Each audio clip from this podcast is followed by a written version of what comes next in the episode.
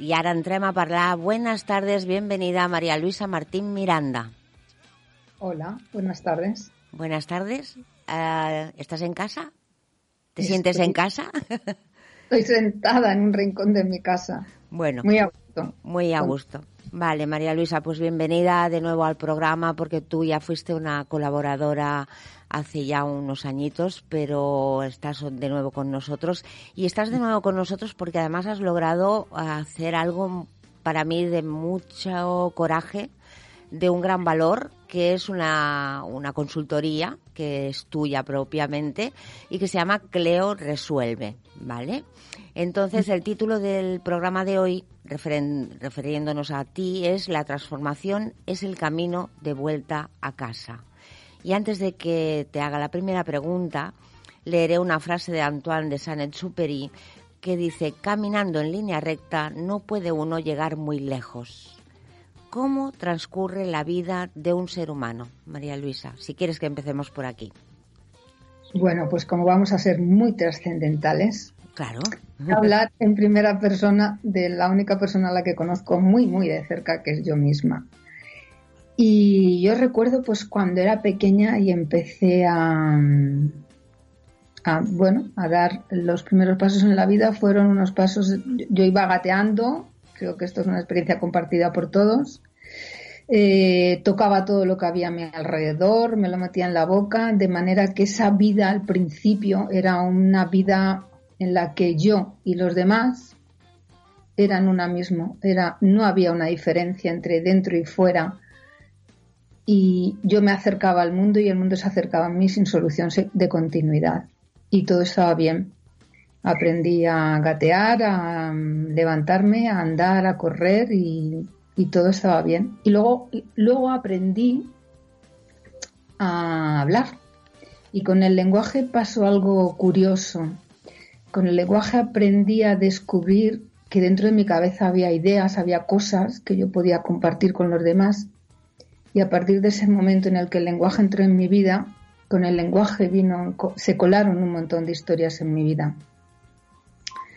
Historias en las que el mundo empezó a, a ser reconocido por mí como algo diferente a mí. Ya no era yo única en el mundo, sin ninguna diferencia. Ya había el mundo y yo. Y además había lo que yo quería que fuera el mundo y lo que yo quería que fuera yo misma.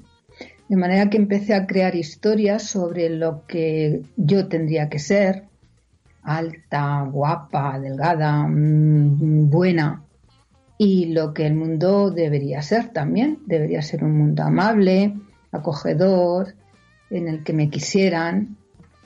Y aparecieron muchos deberías y muchos no deberías en mi vida.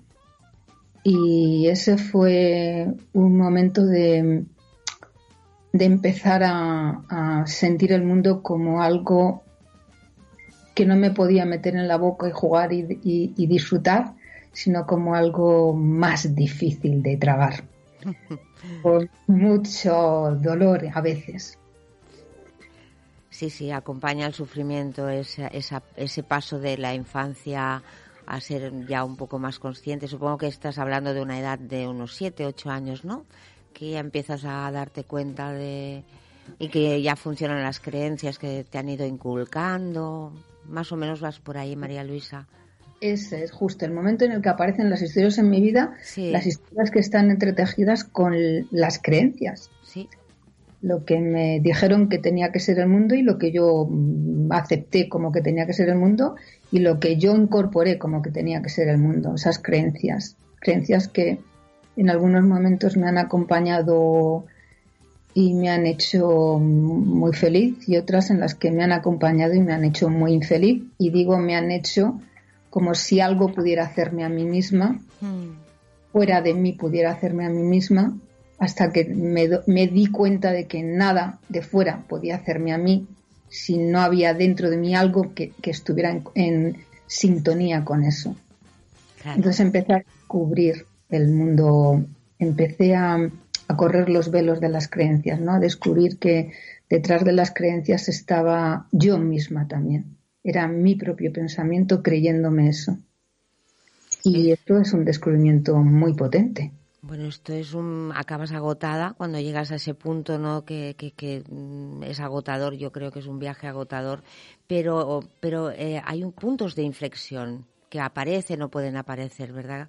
Suerte de esos puntos, que es cuando uno empieza a poder gestionar la vida de diferente manera. Y a ti también te llegó ese punto de inflexión. Sí, sí, a mí me llegó, me llegó mm, eh, me ha ido, ha habido momentos en mi vida en los que he sentido esa experiencia como que ya no puedo más. Mm. Muchas veces que he sentido, aún hay momentos en los que pienso y siento ya no puedo más, pero ahora en ese punto de inflexión que tú comentas, eh, reconocí que ese que ese ya no puedo más tiene un sí puedo, que significa que yo decido si creerme ese pensamiento y añadir dolor al dolor, es decir, seguir sufriendo, lo que llamamos sufrimiento, o empiezo a despejar esa incógnita de ¿será verdad esto que me estoy creyendo? Que el mundo debería ser así y no debería ser así, yo debería haber hecho y yo no debería haber hecho, todo eso será verdad. Y ese descubrimiento importante, potente, eh, transformador en mi vida, eh, vino de la mano de una de las autoras que más influencias han tenido en mi vida, que se llama Byron Katie. Es una norteamericana experta en transformación personal. Ella escribió un libro, que es el primer libro que escribió, que se titula Amar lo que es, en la que describe su método, su método que curiosamente se llama The Work, es decir, el trabajo. Porque es eso, trabajo, pero un trabajo no para un momento, es, un es el trabajo para toda la vida el trabajo de cuestionar los pensamientos que me causan dolor, las creencias que limitan en mi vida, poderle aplicar la pregunta ¿es verdad? y a partir de ahí dar un paso de 180, dar un giro de 180 grados a la experiencia de vivir y poder vivir. Yo lo llamo el camino de vuelta a casa, el camino de vuelta a la libertad. Y este es uno de las grandes, esta es una de las grandes maestras de mi vida y hay otras muchas personas. Tú sabes también que, bueno, seguro que te has formado en modelar el lenguaje, lo importante que son las, las palabras que expresamos, que dan forma a los pensamientos. has aprendido a aprovechar toda la fuerza del lenguaje hablado del que expresas eh, el cuerpo, que está cargado de emociones. ¿Cómo has llevado tú ese aprendizaje emocional? Ya que hablamos de ti, porque justamente eres la maestra de ti misma y por eso puedes dedicarte también a acompañar a los demás. Entonces, ¿cómo lo viviste el aprendizaje emocional? Pues en mi propia experiencia fue al principio eh, una inconsciente, fue la sensación de no sé qué es lo que me está pasando, no tengo ni idea de lo que me está pasando, hasta que empecé a aterrizar en el propio cuerpo, porque si hay un guía que tenemos todos nosotros es el cuerpo. El cuerpo nos revela lo que la mente está intentando no ver, no escuchar, no sentir, pero el cuerpo sigue ahí presente y si, aprendemos a escucharlo, podemos ponerle voz y gestos y colores y a todas esas emociones que van por dentro.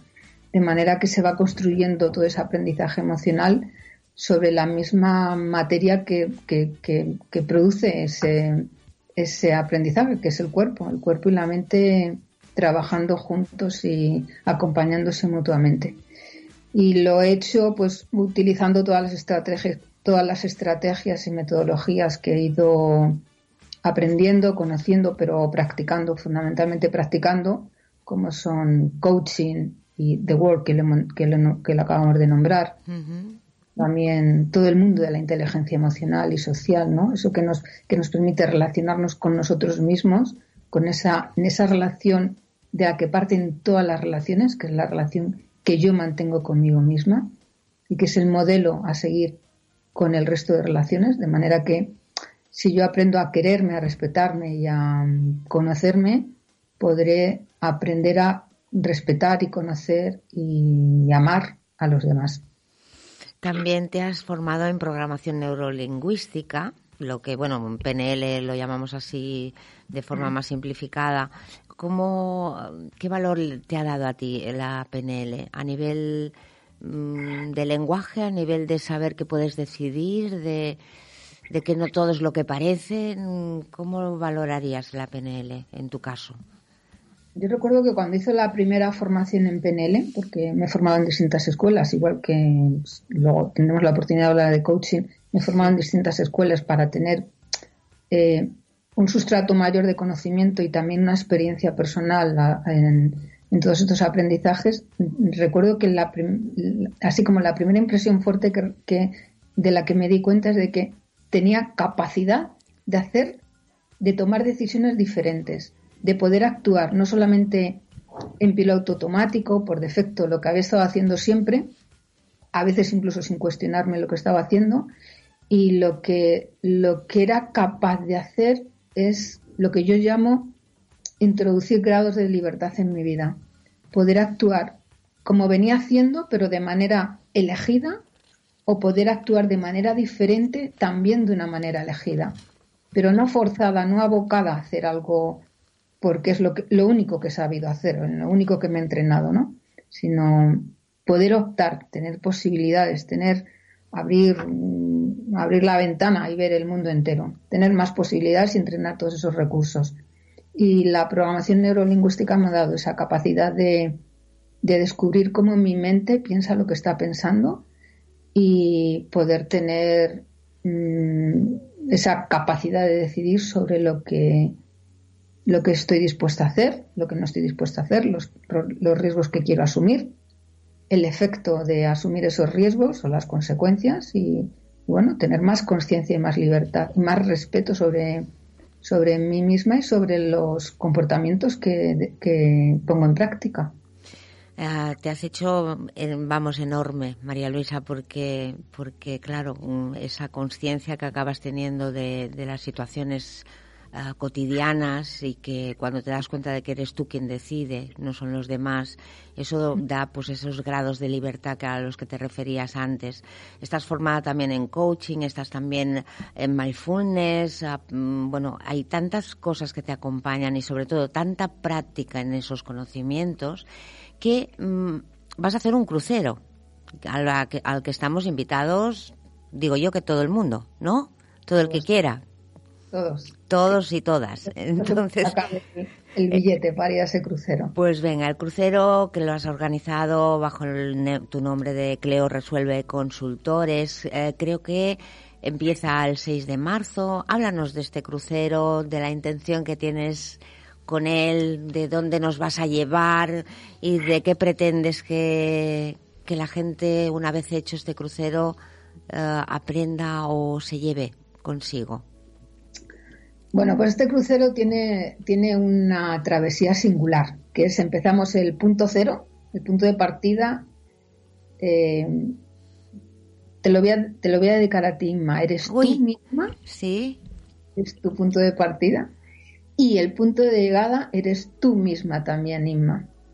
De manera que cuando hayamos hecho ese crucero, cada uno de nosotros, empezaremos en nosotros y terminaremos en nosotros dando sentido a eso, esa frase de, del principito que nos has mm, comentado al principio de, la entrevista, de que caminando en línea recta mm, a veces no se llega tan rápido y tan tan tan lejos, tan, lejos, tan lejos.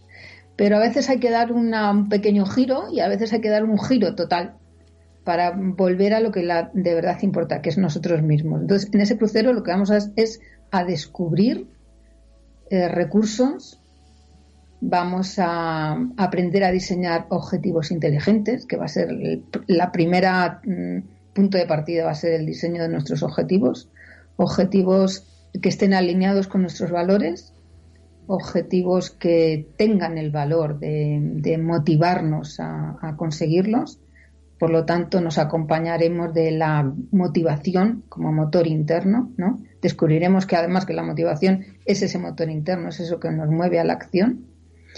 Y luego pasaremos, pues, la ruta se, irá construyendo paso a paso y las etapas serán, una de ellas, por ejemplo, va a ser el mundo de las creencias, como cuando Ulises navegaba por esos mares del Egeo y escuchaba los cantos de sirena, aprendemos a escuchar el lenguaje de esas sirenas, a reconocer, a reconocer la verdad y a reconocer, eh, bueno, no sé si mentira, pero lo que, lo que, no, se, lo que no quiere decir lo que, lo que estamos escuchando. De manera que, que fluiremos por esas aguas de, del lenguaje, del lenguaje hablado, del lenguaje corporal, aprenderemos a descubrir cómo nuestro cuerpo manda esa cantidad de información, esa comunicación permanente con el mundo y con nosotros mismos descubriremos pues playas soleadas en las que estaremos tardes maravillosas hablando sobre lo que nuestra mente se cree, que ahora que hemos empezado a hablar antes.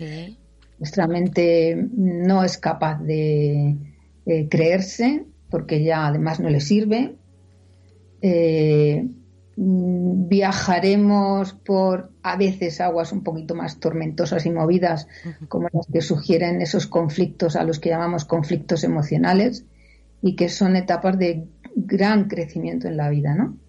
Por ejemplo, somos pequeñitos y nos duele, y nos duele crecer, porque el crecer duele, eh, los huesos al estirarse duelen, pues eso es un conflicto y cuando el ser humano se enfrenta al conflicto, o sucumbe al conflicto o crece, que es lo que nosotros vamos a seguir haciendo, creciendo, creciendo en las aguas de las emociones, creciendo en, las playas de, la asertividad y de toda esa inteligencia emocional que vamos a, que vamos a recuperar, porque a mí me gusta hablar de, de las formaciones en las que participo como de llevar una caja con todas las piezas del puzzle, eh, darle la vuelta a la caja, hmm. poner las piezas ahí y empezar a colocarlas. De manera que cuando termino el, curso, el crucero, cuando termines el crucero, nosotros va a llevar esa cajita con todo el puzzle bien armado. Y podrá deshacerlo en el momento que quiera, pero ya habrá visto cómo se colocan las piezas.